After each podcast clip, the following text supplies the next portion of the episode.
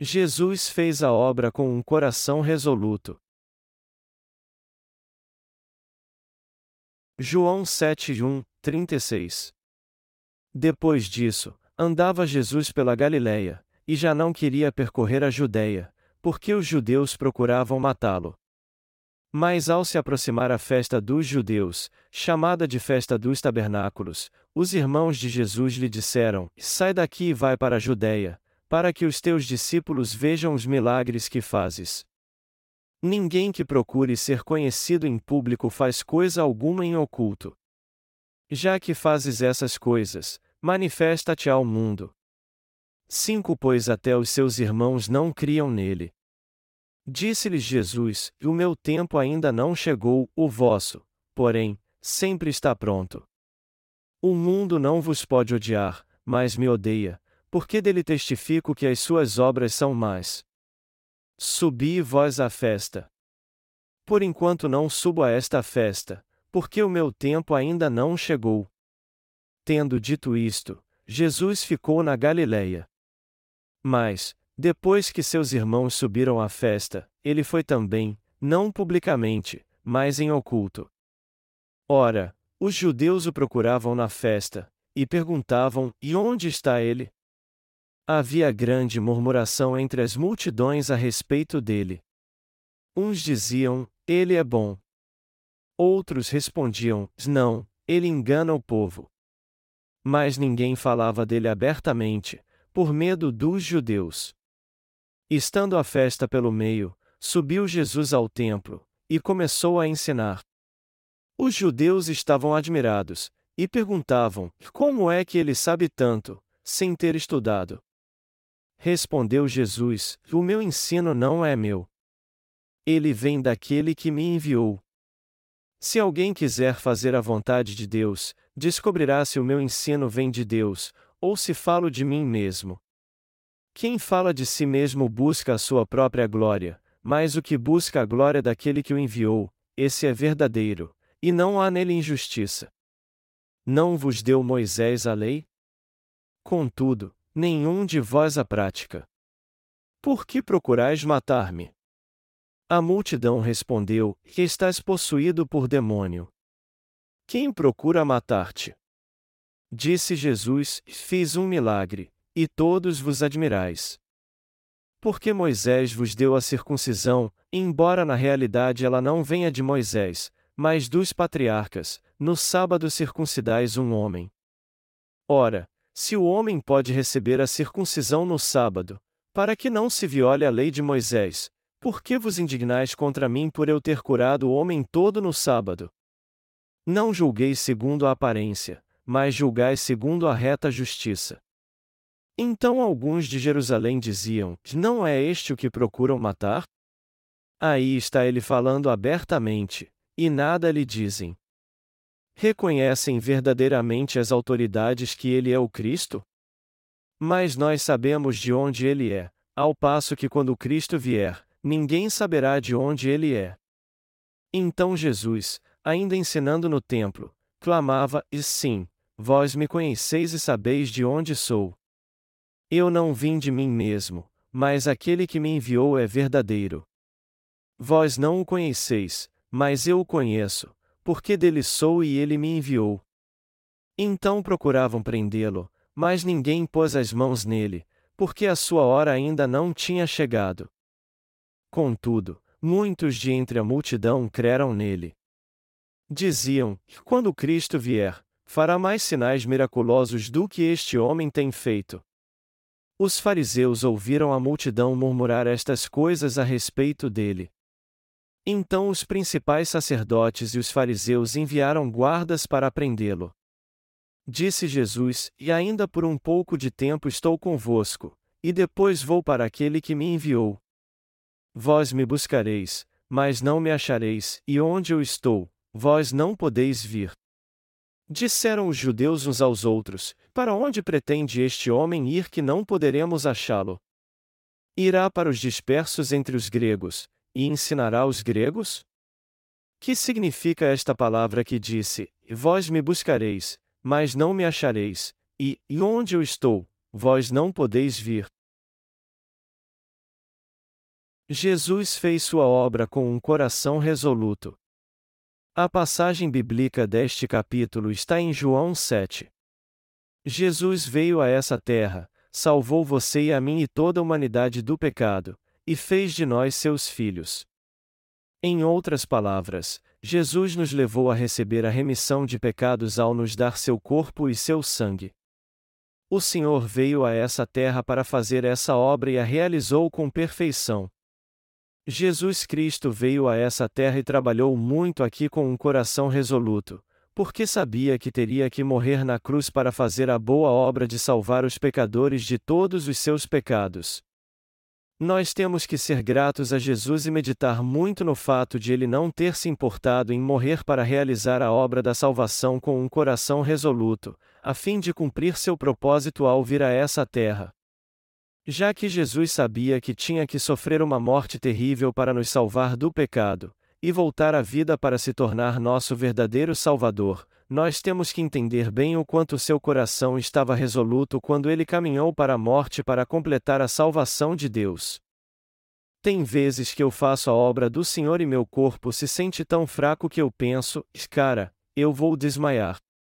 Mas quando isso acontece, eu firmo meu pensamento e digo: não é melhor eu acabar tudo que me foi confiado antes de partir? Aí eu me lembro do trabalho que tenho que fazer para corrigir o novo livro que estamos querendo publicar. Tendo experiências assim, eu entendo um pouco o coração resoluto que o Senhor teve quando realizou a obra para nos salvar.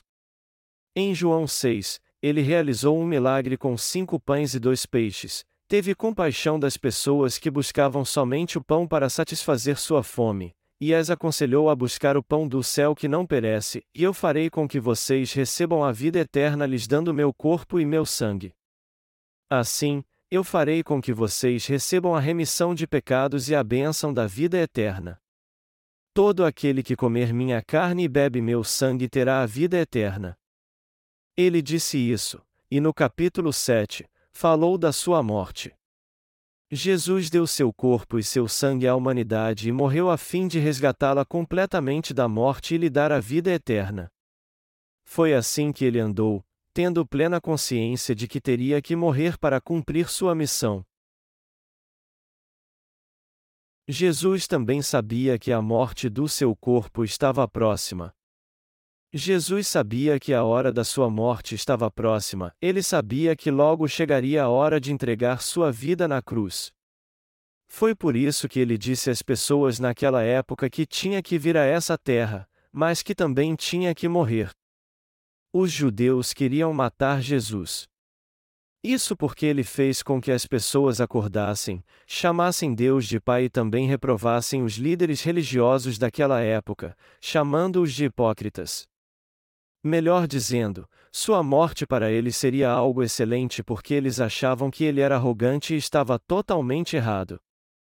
Mas o fato de Jesus ter dito, Eu tenho que morrer, não tinha nada a ver com o seu complô. Ele disse isso porque era o que ia acontecer realmente. Como é que podemos saber de tudo o que se passa no coração do Senhor? Mas é óbvio que já que ele havia sido batizado por João Batista, ele sabia que seria pendurado na cruz, derramaria seu sangue e morreria pelo homem, e foi isso que ele fez. Ele teve que percorrer a estrada da morte para nos ajudar a comer sua carne e beber seu sangue, a fim de que recebêssemos a vida eterna. Eu imagino como Jesus foi resoluto em seu coração ao caminhar para a morte diante dos seus inimigos. Nós também temos que fazer a obra do Senhor tendo um coração resoluto assim, nos apegando dessa forma a Ele. A Bíblia diz que Jesus foi entregue por nossos pecados, e ressurgiu para nossa justificação, a Romanos 4 horas e 25 minutos. Jesus veio a essa terra para se entregar. O propósito de Jesus ao vir a essa terra foi nos salvar dos pecados do mundo, nos fazer filhos de Deus e nos dar a vida eterna, a fim de que vivêssemos para sempre. E para cumprir essa obra, ele trilhou esse caminho por vontade própria, sabendo que inevitavelmente teria que morrer. E Jesus disse quando trilhou esse caminho e decidiu não evitar a morte: Eu tenho que morrer se quiser completar a obra da salvação do homem. Tenho que ensiná-los sobre a verdadeira salvação, sobre Deus, e guiá-los pela palavra. E eu tenho que fazer o mesmo com meus discípulos. Eu peço a vocês então que meditem mais sobre como o coração de Jesus foi resoluto. Ninguém teve um só coração com Jesus. Está escrito em João 7, 1, 2, e depois disso, andava Jesus pela Galiléia, e já não queria percorrer a Judéia, porque os judeus procuravam matá-lo. Mas ao se aproximar a festa dos judeus, chamada de festa dos tabernáculos, Jesus sabia que logo iria morrer. Ele também sabia que os judeus o odiavam, que os chefes e principais sacerdotes o entregaria aos romanos e que, pelas mãos daqueles gentios, ele seria pregado na cruz e morreria. Ele estava na região da Galiléia naquela época. E já que ele sabia que os judeus queriam matá-lo, ele não foi para a região da Judéia. E a época da festa dos tabernáculos estava próxima. A festa dos tabernáculos foi criada por Deus para que o povo de Israel se lembrasse da vida que teve depois que cruzou o Mar Vermelho e teve que fazer tendas sobre as rochas e sobre as árvores enquanto vagava pelo deserto, antes de entrar na terra de Canaã. Por essa razão, eles faziam tendas de palha para celebrar por uma semana o tempo em que viveram desse jeito no deserto. Esta era a festa dos tabernáculos. Jesus tinha irmãos e irmãs. Depois que Maria concebeu e deu à luz a Jesus pelo Espírito Santo, ela viveu com José e deu a ele meio-irmãos e irmãs. Melhor dizendo, Jesus não nasceu porque José e Maria dormiram juntos, ele foi concebido em Maria por obra do Espírito Santo, foi formado em seu ventre com um corpo carnal e depois nasceu. Mas Maria, que era a mãe humana de Jesus, teve relações com seu marido José e deu a Jesus muitos irmãos. Contudo, os irmãos de Jesus o seguiram enquanto ele pregava a palavra de Deus. Se lermos João 7:3 e 5, está escrito: Os irmãos de Jesus lhe disseram: Sai daqui e vai para a Judéia, para que os teus discípulos vejam os milagres que fazes. Ninguém que procure ser conhecido em público faz coisa alguma em oculto. Já que fazes essas coisas, manifesta-te ao mundo pois até os seus irmãos não criam nele. Nem mesmo os discípulos de Jesus entendiam bem sua missão naquela época. Por isso, o coração de Jesus era solitário mais resoluto, pois ele tinha que fazer sua obra em silêncio. Até seus irmãos não criam no que ele dizia. Eles disseram então: e espere um minuto. Você está dizendo que vai alimentar todo mundo com seu corpo e seu sangue? Se é isso mesmo que você quer fazer, por que você não vai para Jerusalém e se revela a todos? O que você está fazendo aqui na Galiléia então? Se é isso que você vai fazer, vá para Jerusalém. Vá até lá e revele-se a todos como o Filho de Deus que veio salvar a humanidade. Se você está dizendo que vai cumprir a vontade de Deus, por que você não se revela a todo mundo? A dor e a solidão de Jesus foi muito grande porque até eles não creram que ele era o Salvador. Assim como dizem que a solidão até no meio de muitas pessoas, muitos seguiram a Jesus, contudo, palavras não podem explicar a solidão que ele sentiu pelo fato de ninguém entender realmente sua vontade e sua paixão. Como é que você acha que Jesus se sentia em seu coração por ter que fazer uma obra que os outros não creriam e por fazer a vontade de Deus junto àqueles que não entendiam a verdade, embora ele a tenha dito a eles? Como você acha que ficou o coração de Jesus quando eles não o entenderam e não creram nele, mas fizeram comentários maliciosos sobre ele? Apesar de não podermos entender totalmente o que Jesus tinha no coração, nós podemos pelo menos sentir isso um pouco. Jesus então lhes disse: O meu tempo ainda não chegou, o vosso, porém, sempre está pronto. O mundo não vos pode odiar, mas me odeia, porque dele testifico que as suas obras são mais. A João 7, 6 e 7. Se olharmos bem para essas palavras, o Senhor também sabia que seus discípulos seriam pendurados na cruz e martirizados no futuro. Em outras palavras, Era isso que ele estava dizendo aos discípulos: e vocês também serão martirizados como eu. Mas ainda não é chegada a minha hora. Eu só subirei a Jerusalém e serei morto ali durante a Páscoa. Jesus iria morrer na Páscoa, pois era preciso um cordeiro para o sacrifício pascal.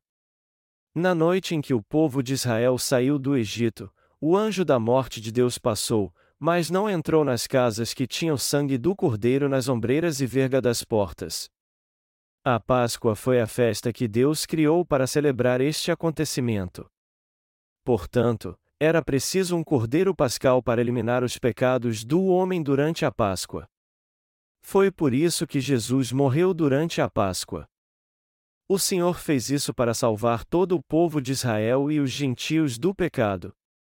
Ele veio a essa terra, se entregou por nós, foi batizado e morreu na cruz para nos dar a salvação.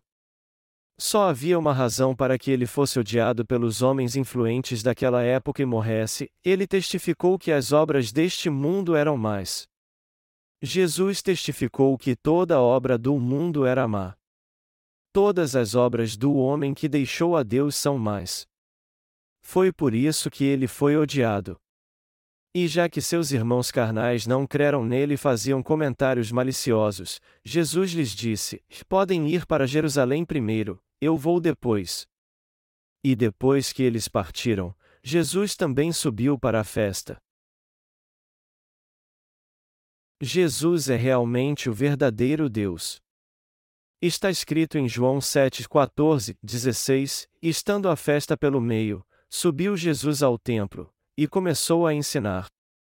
Os judeus estavam admirados, e perguntavam: Como é que ele sabe tanto, sem ter estudado? Respondeu Jesus: O meu ensino não é meu. Ele vem daquele que me enviou. Jesus entrou no templo em Jerusalém e ali ensinou. E foi por isso que os judeus estranharam e disseram: Nós não o conhecemos muito bem? Ele nunca frequentou a escola da lei e não pertence a uma família tradicional.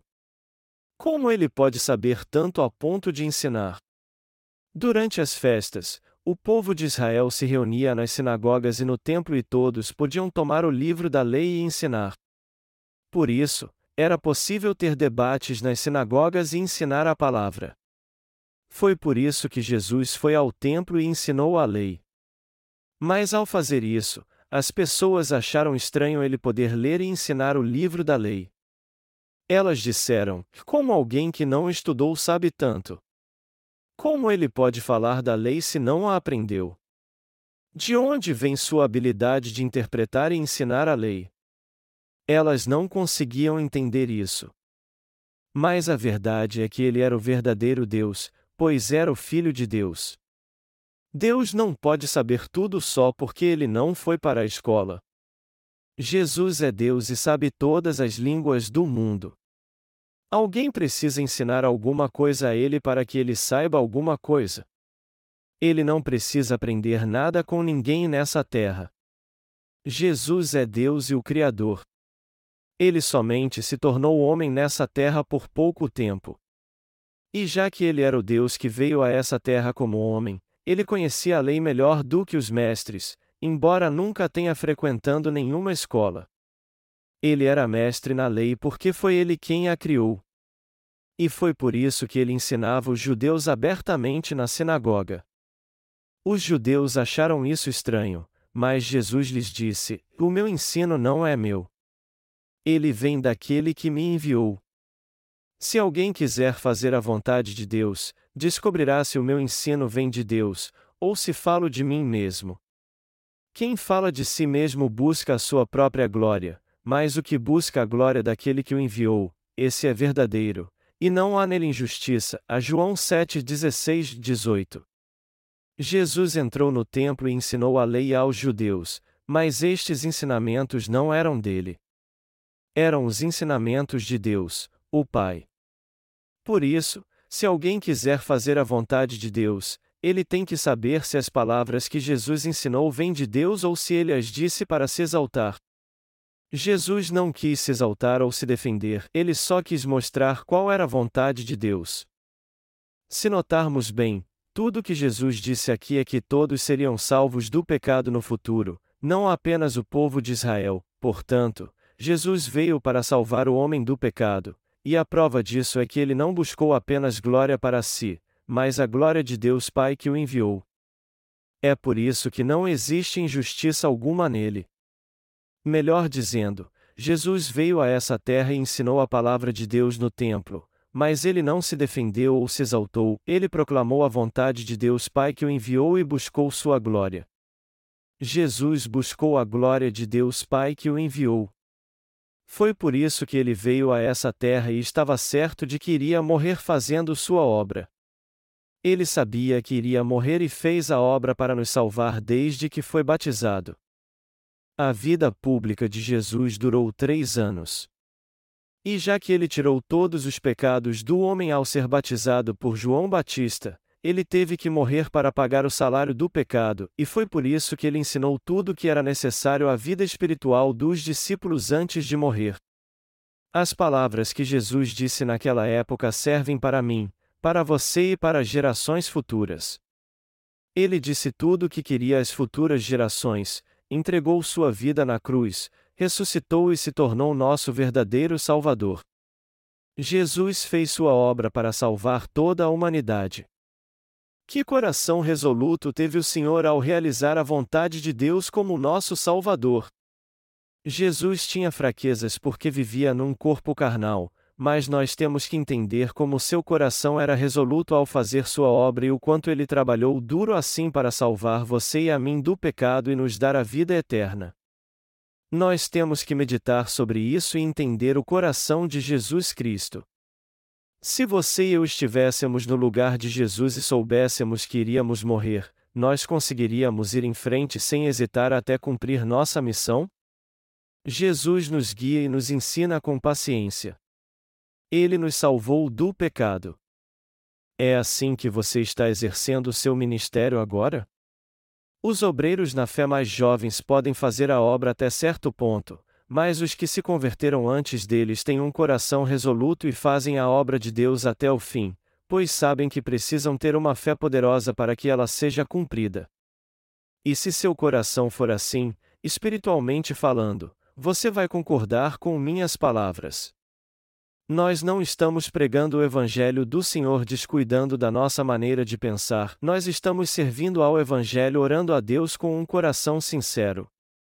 E para que isso seja feito da melhor maneira possível, nós não nos preocupamos se alguém vai tentar nos impedir ou se opor a nós. Enquanto oramos de coração por aquilo que tem que ser realizado, nós promovemos todos os projetos para a pregação do Evangelho, mostrando quais serão os resultados no futuro, depois que eles forem realizados. Existe uma grande diferença entre o coração de alguém que faz a obra do Senhor fielmente e o coração de alguém que é teimoso e só faz o que confiaram a ele. Aquele que faz a obra sabendo a vontade de Deus tem um coração muito resoluto, mas aquele que a faz sem conhecer sua vontade trabalha com um coração descuidado e não se importa se tudo vai dar certo ou não. A diferença do nosso coração e da nossa fé vem da atitude da nossa mente. Jesus veio a essa terra para nos salvar do pecado, do juízo e da destruição. Nós temos que entender como o coração de Jesus foi resoluto através da obra que ele realizou pela nossa salvação. Em João 7, o Senhor continua fazendo sua obra, mas está plenamente ciente da sua morte. Jesus disse à mulher apanhada em adultério em João 8: Nem eu também te condeno. Naquela ocasião, ele já tinha sido batizado por João Batista, então, ele já estava carregando o pecado de adultério daquela mulher. E já que ele iria morrer na cruz, ele disse à mulher que não podia condená-la pelo seu pecado. Nós temos que entender como Jesus foi resoluto ao fazer a obra para nos salvar com o Evangelho da água e do Espírito, e temos que entender como foi difícil para ele realizar sua obra.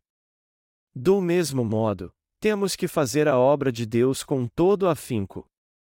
Quando todos os tipos de desejo e pensamentos carnais surgem em nós, temos que meditar novamente em como Jesus foi resoluto ao fazer a obra para nos salvar dos pecados deste mundo, e temos que viver fazendo a obra de Deus com toda a firmeza. Por mais que as circunstâncias sejam difíceis, temos que fazer o que precisa ser feito com um coração resoluto. Nós temos que fazer a obra tendo um coração como o de Jesus. Jesus é totalmente diferente de nós. Ele é o Criador e o nosso Salvador. Ele ensinou a vontade do Pai mesmo sabendo que iria morrer por isso. O Senhor é o Filho de Deus que nos salvou do pecado e o Salvador, mas nós não conhecemos o presente, o futuro, nada mesmo. Nós recebemos a salvação de Deus, mas vivemos de um lado para o outro, de acordo com as circunstâncias, até a nossa morte. Mas é claro que às vezes nós encontramos aspectos espirituais em nós porque nascemos de novo crendo em Jesus Cristo, e é por isso que o Espírito Santo entrou no nosso coração. Muitos acusaram Jesus de quebrar a lei porque ele curou um doente no sábado e quiseram matá-lo por isso. Se lermos João 8, veremos que eles levaram uma mulher apanhada no ato de adultério a Jesus e perguntaram a ele: Na lei nos ordenou Moisés que tais mulheres sejam apedrejadas. Ora, o que dizes? Eles queriam colocá-lo numa situação difícil para o tratarem como alguém que quebrou a lei, alguém que não aguardava, uma pessoa má. Se olharmos o lado de Jesus nisso tudo, a questão não é que ele não tenha guardado a lei, a obra que ele estava fazendo era para salvar o homem do pecado. No entanto, aqueles homens o culparam porque ele não guardava a lei. Jesus foi alguém que entregaria a sua vida quando viesse a hora mesmo se não quisessem matá-lo. E ele foi humilhado, desprezado, castigado e rejeitado pelas pessoas. E você e eu sabemos como essas coisas são tristes e dolorosas. Foram os escribas e fariseus que sempre se opuseram a Jesus e discutiam com ele quando ele estava nessa terra. Eles diziam que criam em Deus, Porém não entendiam o que Jesus estava fazendo, pois queriam matá-lo. Eles queriam matá-lo porque achavam que ele estava quebrando a lei. É por isso que em João 1 a Bíblia declara: Na lei nos ordenou Moisés que tais mulheres sejam apedrejadas. Ora, o que dizes? E a mais a todos os que o receberam, aqueles que creem no seu nome, deu-lhes o poder de serem feitos filhos de Deus. Jesus, o próprio Criador, veio para nos salvar. E os judeus eram o próprio povo de Jesus, humanamente falando. Eles eram descendentes de Abraão e seu povo. Jesus pertencia ao povo de Deus. Ele é o Criador do universo. Jesus Cristo veio para a sua criação, para a nação onde viviam os descendentes de Abraão que ele especialmente amava, mas eles o rejeitaram. Além disso, eles queriam matá-lo porque achavam que ele era um transgressor da lei, um difamador. Por isso, o Senhor disse a eles: Não julgueis segundo a aparência, mas julgai segundo a reta justiça. A João 7 horas e 24 minutos. O que é a reta justiça?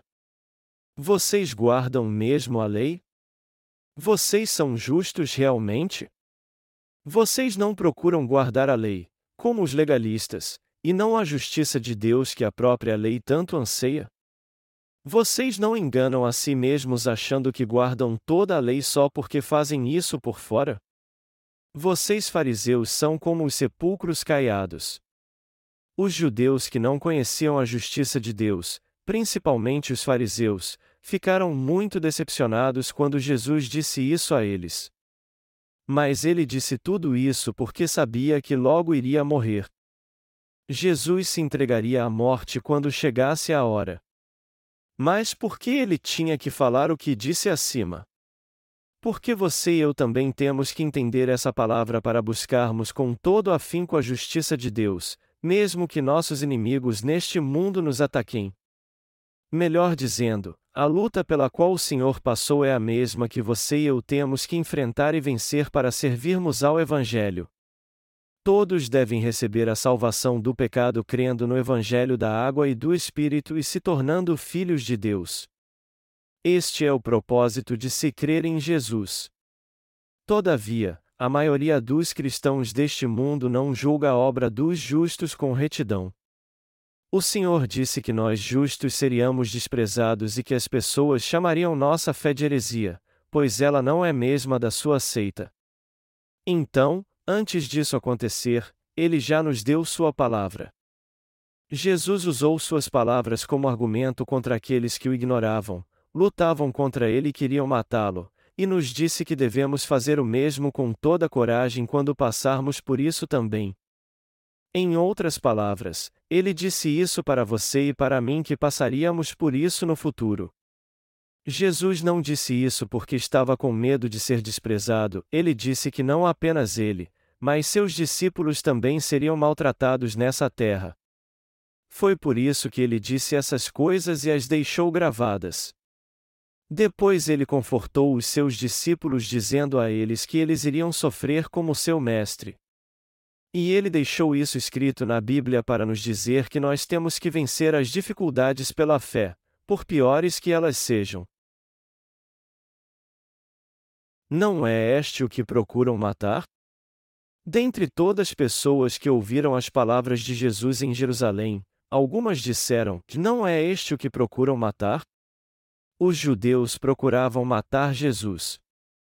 Somente poucas pessoas que seguiam Jesus gostavam dele, os outros queriam matá-lo. Eles gostavam dele quando ele fazia algum milagre ou lhes dava pão, mas quando ele disse que eles só receberiam a vida eterna se comessem sua carne e bebessem seu sangue, todos o deixaram, exceto os doze discípulos.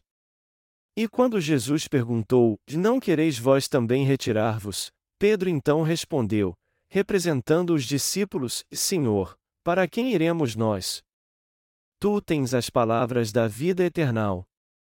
Mas, foram os discípulos, todos o abandonaram. Todos o deixaram. Por isso, 99,9% do povo daquela nação se tornou seu inimigo. Mas por que aqueles que haviam se tornado seus grandes fãs se tornaram seus inimigos? Já que Jesus curou um doente no sábado, curou leprosos, ressuscitou mortos e disse que era o Filho de Deus, ele simplesmente se tornou o que hoje em dia chamamos de a superstar. Os judeus viram as coisas que ele fazia e ficaram totalmente fascinados com aquilo, e todos os nossos problemas serão resolvidos se este homem estiver entre nós. Se não houver nada para comer, não se preocupem. Um superstar surgiu e pode alimentar 10 ou 20 mil pessoas ao partir o pão e abençoá-lo. Não se preocupem com sua doença. Todas as suas enfermidades serão curadas se vocês passarem diante dele. Não se preocupem com aqueles que já morreram, pois se eles o encontrarem, eles voltarão à vida. Eles o seguiam porque acreditavam nisso. Jesus não era um superstar então? Jesus era como o sol e irradiava esperança aos judeus. Mas quando ele parou de realizar essas obras e disse às pessoas que elas deveriam comer sua carne e beber seu sangue para receberem a vida eterna, elas viram que não receberiam mais nada dele e o deixaram. Jesus é o Salvador que veio a essa terra para nos dar a remissão de pecados, nos alimentando com sua carne e com seu sangue. Em outras palavras, ele nos disse que devemos nos tornar filhos de Deus pela fé. O Senhor é o Filho de Deus, ele disse que as pessoas deveriam crer nele para serem salvas do pecado, já que ele acabou com todos os seus pecados através do seu batismo e da cruz. Mas até aqueles que o seguiam o deixaram, se opuseram a ele e se tornaram seus inimigos. Os cristãos de hoje são assim também. Eles dizem que se alguém levar uma vida cristã tudo ficará bem, sua saúde vai melhorar e ele terá sucesso neste mundo, só porque glorifica o nome do Senhor. Mas eles na verdade odeiam os verdadeiros discípulos de Jesus que procuram pregar o Evangelho da água e do Espírito para eles. Eles pensam logo que estes verdadeiros discípulos são seus inimigos quando eles dizem: O Senhor se tornou nosso eterno Salvador ao vir a essa terra, ao ser batizado por João Batista, pendurado e morto na cruz, e ressuscitado dos mortos. Ele acabou com todos os nossos pecados. Então, vocês não têm pecado. E já que o Evangelho da água e do Espírito acabou com todos os seus pecados, aqueles que creem nele não têm mais pecado. Eles odeiam os justos e querem matá-los por isso. Os fanáticos religiosos nos dias de Jesus também queriam matá-lo. Mas vendo que os fariseus e principais sacerdotes não diziam nada, apesar de Jesus falar publicamente, os judeus acharam isso estranho e perguntaram: será que os líderes de Israel também acham que este homem é realmente o Cristo? Mas aqueles que conheciam Jesus fisicamente não pensavam assim. Já que eles sabiam de onde ele havia vindo, eles o ignoravam e não admitiam que ele era o Filho de Deus.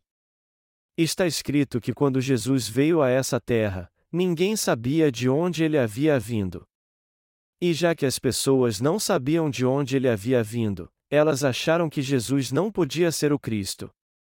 Elas pensavam que sabiam de tudo, que ele havia vindo de Nazaré, que ele era ignorante porque não havia frequentado a escola, que não havia nada de especial nele, e que ele havia nascido numa família pobre. Já que todos sabiam que José e Maria eram seus pais e conheciam seus irmãos, eles não tinham como reconhecer que Jesus era o Deus que havia vindo a essa terra num corpo carnal e o Messias, embora eles tivessem visto muitos milagres feitos por ele e ouvido com que autoridade ele ensinava. Quando o Senhor disse aquelas palavras, eles quiseram matá-lo, mas já que a hora da sua morte sacrificial na cruz não havia chegado ainda, ninguém ousou pôr as mãos nele. Muitos que ouviram seus ensinamentos no templo disseram: Quando Cristo vier, fará mais sinais miraculosos do que este homem tem feito. Eles ficavam cochichando isso uns com os outros.